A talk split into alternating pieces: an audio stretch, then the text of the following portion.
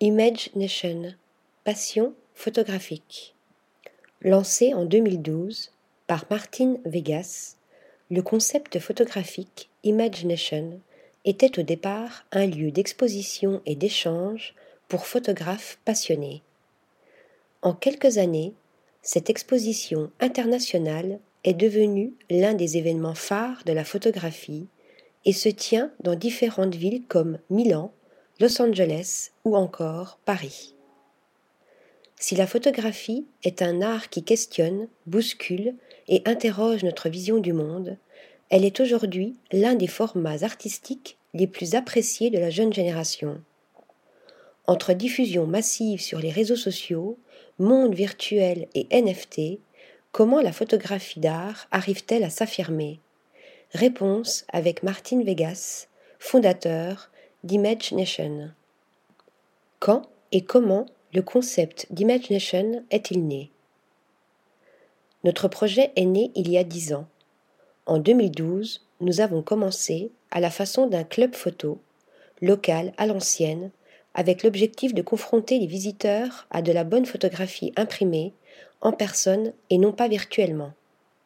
Nous ne sommes pas de véritables galéristes, mais plutôt une association culturelle de photographes pour les photographes. Notre démarche n'est donc pas strictement liée au marché et nous exposons principalement des photographes indépendants, reconnus ou non. Comment sélectionnez-vous les photographes qui participent à Imagination? Étant très passionnés, nous recherchons la même passion chez tous les artistes talentueux que nous invitons. Nous aimons les photographes qui ont la capacité de voir l'inhabituel dans le quotidien et de capturer l'instant. Mais aussi ceux dont la créativité nous inspire aussi bien visuellement qu'émotionnellement par leur manière d'explorer les nombreuses façons d'interpréter le monde qui nous entoure. Quels sont les futurs projets d'Imagination? Le futur est notre présent et nous devons planifier nos événements avec une longueur d'avance. Lorsque la pandémie est arrivée en 2020, nous étions à Los Angeles pour notre première exposition américaine, et nous avons dû annuler tous nos programmes en décalant plusieurs fois toutes nos expositions prévues initialement.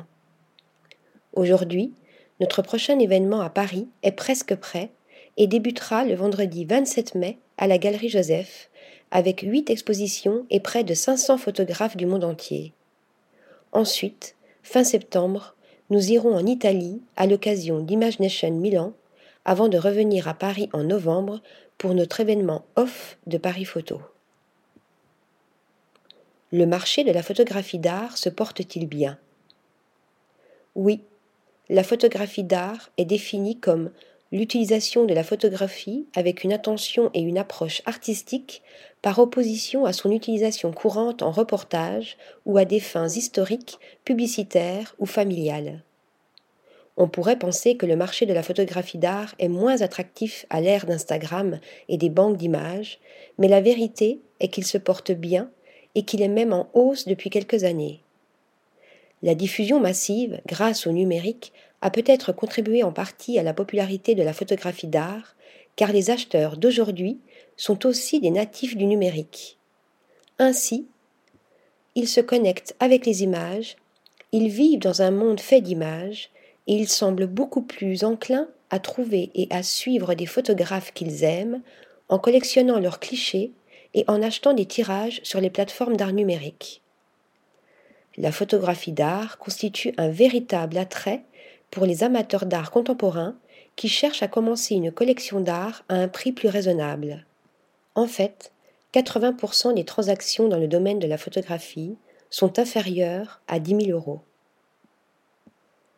Comment se positionne la photographie à l'ère des NFT Un NFT n'est rien d'autre que des bits et des octets stockés sur une blockchain. Mais c'est le concept de valeur qui est à l'origine de sa popularité grandissante.